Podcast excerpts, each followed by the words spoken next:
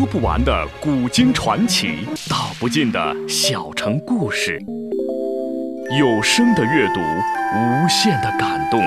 小说联播。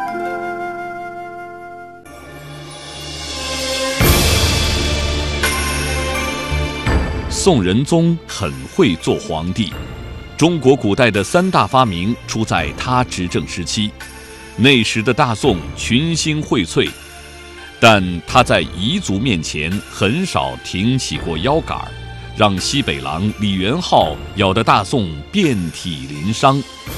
请听由秦俊撰写的《大宋天子》系列小说《宋仁宗》，由时代播讲。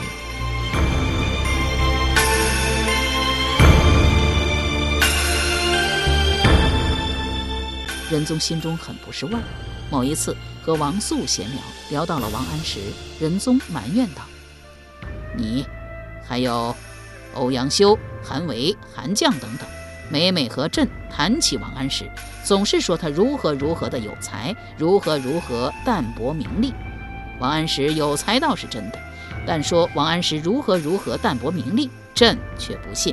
朕觉着这人很有心计，把你们都给骗了。”陛下说王安石很有心机，可有什么证据？仁宗道：“朕每一次举行赏花钓鱼宴，王安石从未发过一言，总是低着头，好像在沉思什么东西。朕遣人去查看，说他在吃鱼饵。如果因为缺少见识误食了一粒鱼饵，还情有可原。可那家伙竟然把一碟子鱼饵全吃了，可见别有用心。”王肃道：“他误食鱼饵。”只能说明他思考问题专一，还能有什么用心？仁宗回道：“他是想用这种办法吸引朕。”王素断然说道：“陛下怕是误解了王安石。据臣对王安石的了解，他不是这种人。他呀，除了上朝和读书写字之外，特别好琢磨事，就是吃饭也在琢磨。”仁宗问：“何以见得？”王素道：“啊，臣有两个现成的例子。”仁宗道。请讲。王素不慌不忙讲了两件有关王安石吃饭的趣闻。某一日，书童对王安石夫人说道：“奶奶，以后您叫人买菜时多买一些蜜枣和山药。”夫人问：“为什么？”书童回道：“老爷最爱吃蜜枣、爬山药，何以见得呀？”夫人又问。书童回道。每次吃饭，老爷就吃这一道菜，其他菜连动都不动。夫人问：“你将这道菜摆在什么位置啊？”“摆在案子的右下角。”夫人道：“下一次你把蜜枣爬山药换成菠萝杏仁豆腐。”书童遵主而行，其结果，王安石把菠萝杏仁豆腐吃了个精光。夫人嘱咐书童说。你把菠萝杏仁豆腐改成荷叶粉蒸肉，这一改，王安石又将荷叶粉蒸肉吃了个精光。书童这才恍然大悟：王安石吃饭时也在思考问题，因思考得太投入，加什么菜方便，他便加什么菜，根本不存在爱吃什么不爱吃什么的事。这是第一件趣闻。第二件，有一次，王安石一边写东西一边吃萝卜。把萝卜吃完了，还在吃，吃什么呢？吃自己的手指头，把手指头都咬出了血。讲过了王安石吃饭的趣闻，王肃笑劝道：“陛下，在您看来，王安石吃鱼饵是为了引起您的关注，而他每顿只吃自己手边的那盘菜，又是为了什么？所以呀，陛下莫把他吃鱼饵这件事啊放在心上。”听你这么一说，朕明白了。但还有一件事困扰朕两个月了，朕想听一听你的看法。王肃道：“什么事？还请陛下明谕。”王安石在公开场合很少说话，但私下里一谈起朝政，慷慨激昂，口若悬河，说朝廷这也不是，那也不是。对于文武百官，更是不屑一顾，一张口就是某某是个奸佞，某某是个庸官。一个月前，他上了一封万言书，请求朕再次推行改革，还危言耸听地说：“若不改革，汉亡于黄金，唐亡于黄巢的历史，怕要在大宋重演呢。这话就连范公也没有敢这么说过。你说他狂不狂？王肃回道：“陛下所说之事也许有之。王安石不止以范公门生自居，还处处效法范公。范公的性格，陛下还能不知道吗？他执政期间，一门心思想的是改革。庆历新政废止以后，十几年了，他没有为庆历新政说过一句话。但是当他大限将至之时，他说了。”而且还说在仪表里，事久毕则人耽于更张，功未晏则俗称于迂阔。以进贤元能为庶党，以敦本扬末为近明。弊是什么？弊就是弊端。只因朝政有弊端，才要进行改革。王安石既然想效法范公，呼吁朝廷再举改革之大旗，当然会指出朝政的一些弊端。至于陛下说王安石对文武百官不屑一顾之事，臣以为因是听信了谗言。据臣所知，王安石对那些有德有为的官员还是很敬佩的。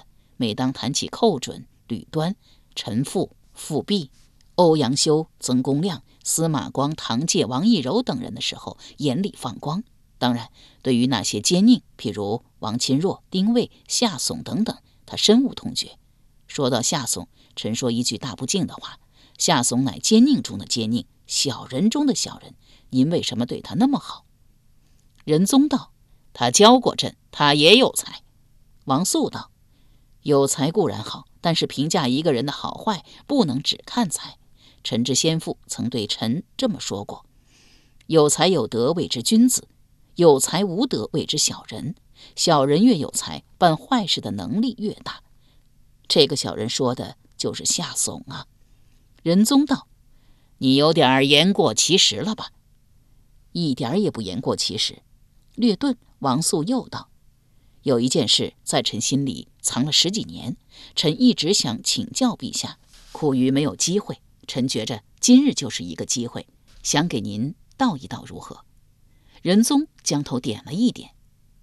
陛下可否记得，庆历年间，唐介曾给富弼写了一封信？而这封信落到了您的手里，仁宗道：“记得。”唐介在这封书里是不是有这么一句话，让富弼等人行医祸之事？仁宗道：“有。”事实上，唐介给富弼的书中不是这么说的。仁宗问：“哦，怎么说的？”唐介要富弼行一州之事。仁宗将头使劲摇了摇，说：“你说的不对。”这封书朕看了十遍，朕记得清清楚楚，是行医祸之事。陛下说的不错，但是您看的书已经被人篡改了。哦，谁篡改的？仁宗问。夏竦。可那书的字迹分明是唐介的，这一点连唐介也没敢否认呢。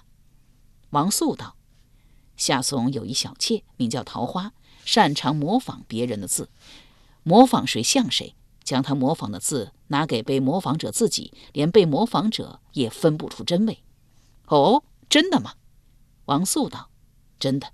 陛下若是不信，这就让有司去查。若是臣说的不实，陛下尽可看了臣的人头去祭奠夏竦。”仁宗道：“朕明天就让御史台和大理寺派人去查。”王素忙道了一声好，欲要告辞。仁宗问道。王安石的事，经爱卿这么一解释，朕心里好受了许多。爱卿不是不知道，凡入职管职必须通过考试，可朕没让他考，直接任命为群牧司判官。为什么？就因为他有才，他淡泊名利。他如果不是这样一个人，朕对他如此重用，朝野岂不要笑朕识人不明吗？王肃忙附和道：“陛下说的甚是。”陛下有这种顾虑，也是人之常情。你可转告王安石，大宋立国至今已经九十多年了，不说一个国家，就是一个人活了九十多岁，身体也该出问题了。朝政之得失，朕比他更清楚。范公他们通过下猛药，也就是改革来治国家的病，实践证明不行。王安石做京官还不到两年，对于朝廷的事，他所知道的仅是一些皮毛，就哇啦哇啦的乱说。这样做不利于国家的稳定，这是一个意思。第二个意思，他既有才还年轻，要多看多听，多向前辈和同僚们学习，不愁不成为国家的栋梁之才。第三个意思，他那个不修边幅、不注意仪表的毛病得改，否则有辱官体啊。第四个意思，他不止交友要谨慎，在公开场合说话更要谨慎，要不他说的那些不利于朝廷的话，怎么会都到了朕的耳朵里？王素。频频颔首道：“陛下这是为王安石好，臣一定要把陛下的教诲如实的转告王安石。”说毕，朝仁宗拜了一拜，径直出了皇宫找王安石去了。王安石听王素转告了仁宗的口谕，默想了片刻，说道：“谢谢陛下对小弟的厚爱。陛下说小弟的几个毛病确也存在，小弟尽量改正。”但是小弟来到京城不到两年，小弟已经感到京城的水太深，小弟还是到地方去，哪怕还干一个知县，自己说了算，能干一些自己想干的事，造福百姓。王素默想片刻，说道：“愚兄知道，你是一个想干大事的人，和范公有着一样的抱负。可皇上呢？他尽管睿智仁慈，可他是一个守成的皇帝。”求稳怕乱，您想继承范公未竟之事业，不大可能啊！你到地方去，脚踏实地的干几年也好。第二天，仁宗便收到了王安石请求外任的奏折，他当即在上面批了一个“可”字，略顿，又批了六个字：“可任常州知州。”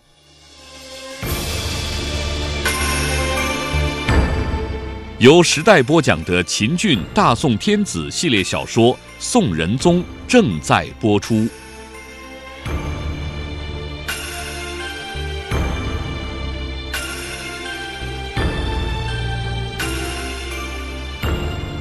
三天后，王安石辞别友人，骑着毛驴去常州上任。一个月后，王肃面谒仁宗，直言不讳地问道：“陛下，夏松伪造唐介。”致复辟之书的事，为什么直到现在还没有派人去查？仁宗微微一笑，回道：“夏怂已经死了多年，卿是一个活人，何必与一个死人较真？”王素将嘴张了几张，又合住了。王素刚走，陈执中来了，开口便道：“陛下，狄青应该早除。”仁宗微微一笑，道：“是不是说他有反心？”陈执中回道。是，是不是又说他很会续下？每一公出，士卒则还拥马前，路人也会驻足观看，指着他赞不绝口。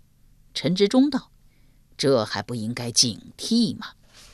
没事，狄青是忠臣，要是想反，平定龙志高叛乱后就该反了，何必等到今日？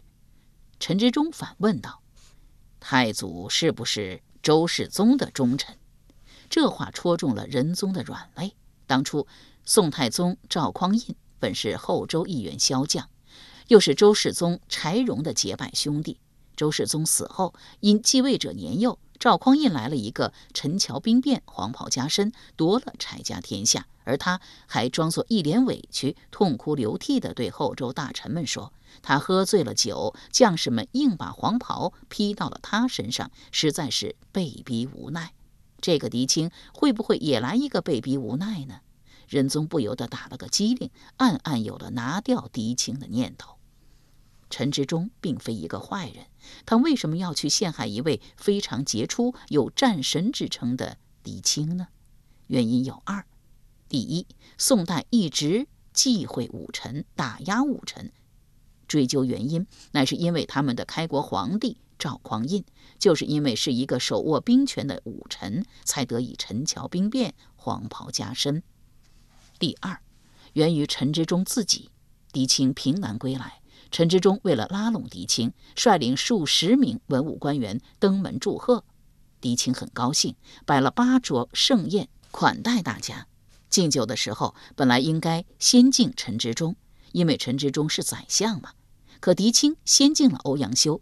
这个小小的无意之举却惹恼了陈志忠。他认为狄青居功自傲，没有把他这个宰相放在眼里。虽然他没有愤然退席，但脸色很不好看。宴会结束，欧阳修独自留了下来，长叹一声说道：“老弟，你今天怠慢了宰相，要当心祸从天降啊！”狄青先是一愣，随即哈哈大笑道：“我是无意而为，他如果因此而记恨我，我也没有办法。但是皇上是少见的明君，我心正身正，怕他何来？”他嘴里虽然这么说，心中也不免有些害怕。他本来处事就不高调，自此愈发的谨慎。但是对他抱有成见的不止陈志忠，还有那个庞大的通过科举考试爬上大宋高官的文官集团。大宋的国策是以文喻武，五人做枢密使的只有三个：曹彬、曹利用和王德用。特别是曹彬取得了灭亡一个半国的战绩，你狄青算什么？贼配军的一个。只因剿灭了南方一个蛮酋，居然当上了枢密使。拿掉他，一定要把他拿下来。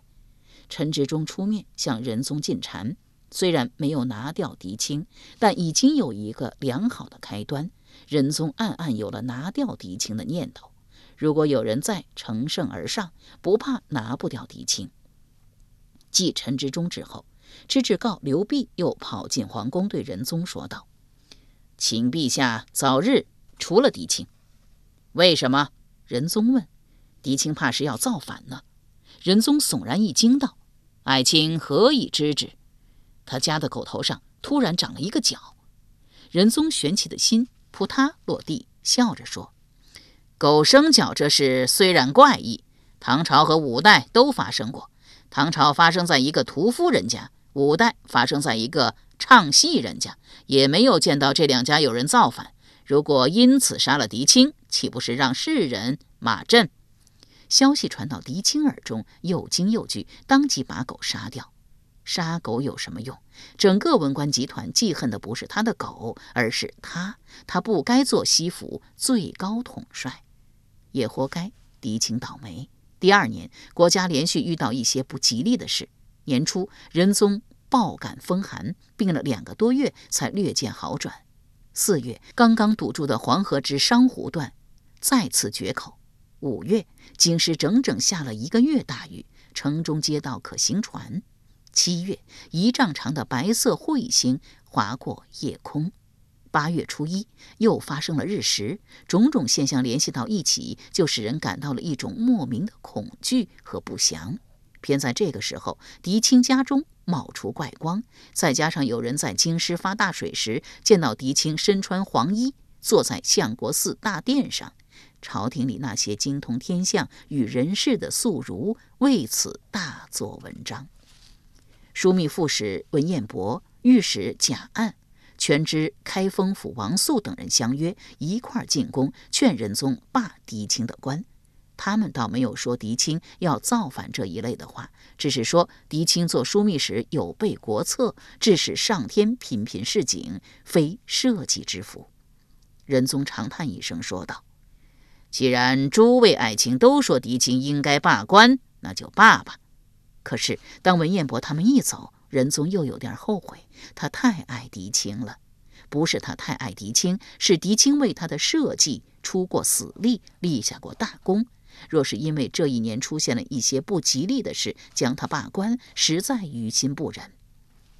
文官集团见仁宗迟迟不罢仁青的官，又结队来找仁宗，把仁宗给找急了，发了一通火。卿等非要朕罢狄青的官，不知道卿等想了没有？他立了那么大的功，若是就凭卿等所说的那些上天的警示罢他的官，朕不成了第二个勾践吗？何况……上天那些警示，卿等怎么知道是因为狄青？一般来讲，上天有了警示，该罢官的是宰相。众人见仁宗发火，而仁宗又讲得很有道理，泱泱而退。他们人虽退，但拿掉狄青的心不甘。狄青啊，狄青，上天这些警示，因为没有发生在你身上，皇上就说不是针对你。既然这样，吾等就给皇上找一条针对你狄青的天变，亦或是找你狄青一个别的错，看皇上还怎么袒护你。几百双眼睛盯着狄青，几百双眼睛在找狄青的错，还能找不到吗？当然能找到。为了防止火灾，开封府严禁烟火，特别是夜里，不管是官是民，凡是在夜间举火的，包括点烛祭奠，必须预先报告负责消防的乡吏。也该狄青出事，他已经六年没有梦见老娘了。这一夜突然梦见鬼吏向他娘索钱。老娘没有被鬼力暴打一顿。第二天，狄青忙请了几个和尚在家做法事。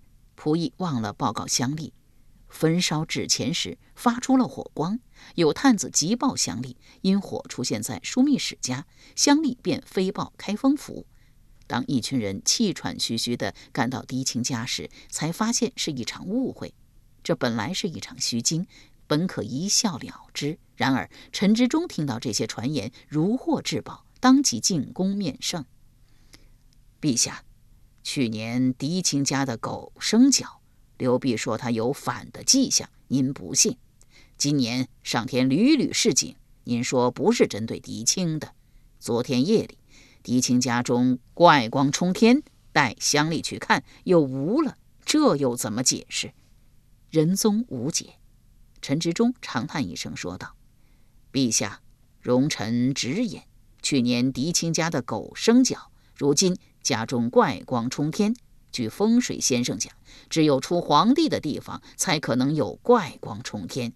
您不能再掉以轻心了。”仁宗默想良久，道：“爱卿的话是对的，朕是不能掉以轻心了。既然这样，陛下打算怎么处置狄青？”削之为民。容臣直言，前不久您好像对文彦博他们也说过这样的话。仁宗回道：“说过之后，朕便后悔了。为什么后悔？”仁宗回道：“朕觉着狄青有功于朝廷，朕不想做第二个勾践。那您这一次为什么不怕做第二个勾践了？”陈之忠追问道。朕不能因为顾忌自己的名声，给大宋的社稷留下隐患。陈之忠伸出右手大拇指，赞道：“好好，陛下真是一个明君。”陈之忠见目的已经达到，再拜而去。回到家中，越想越高兴，邀了几个好友，诸如文彦博、王素等等，在他家吃酒。第二天上朝的路上，王素与欧阳修相遇，边走边聊。聊着聊着，聊到了陈之忠与皇上的那番对话。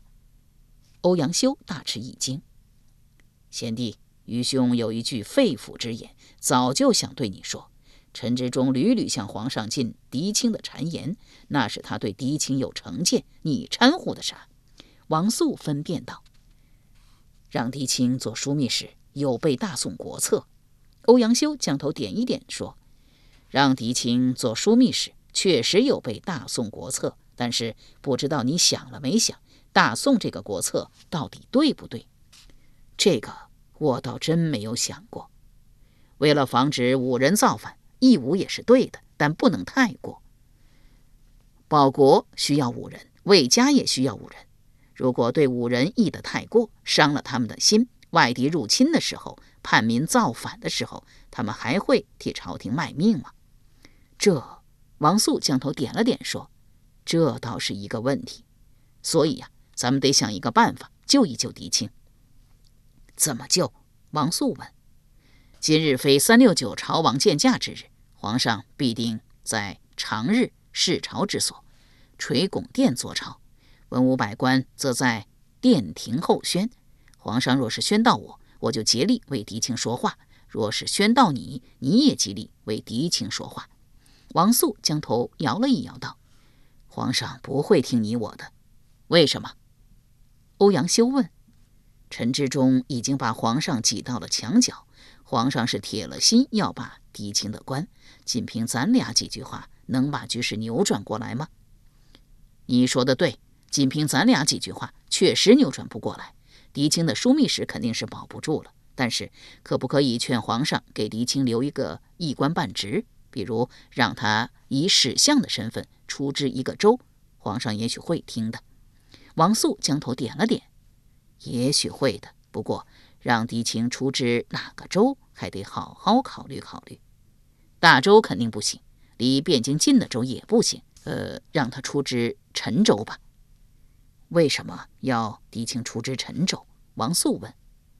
陈州不大不小，而且距汴京也不算太近。更重要的是，陈州者，陈州也；能沉舟者，水也。敌者，披毛火也。火如果遇到了水，还能燃得起来吗？王素将头点了点，道：“我明白了。皇上铁了心要把狄青的官，是因为狄青家中两次出现怪异之事。咱们若是拿沉舟说事，以水克火，将皇上的心病除去，自然而然就救下了狄青。好，这个办法好，就这么办。”由时代播讲的秦俊《大宋天子》系列小说《宋仁宗》，今天就播送到这里，请明天继续收听。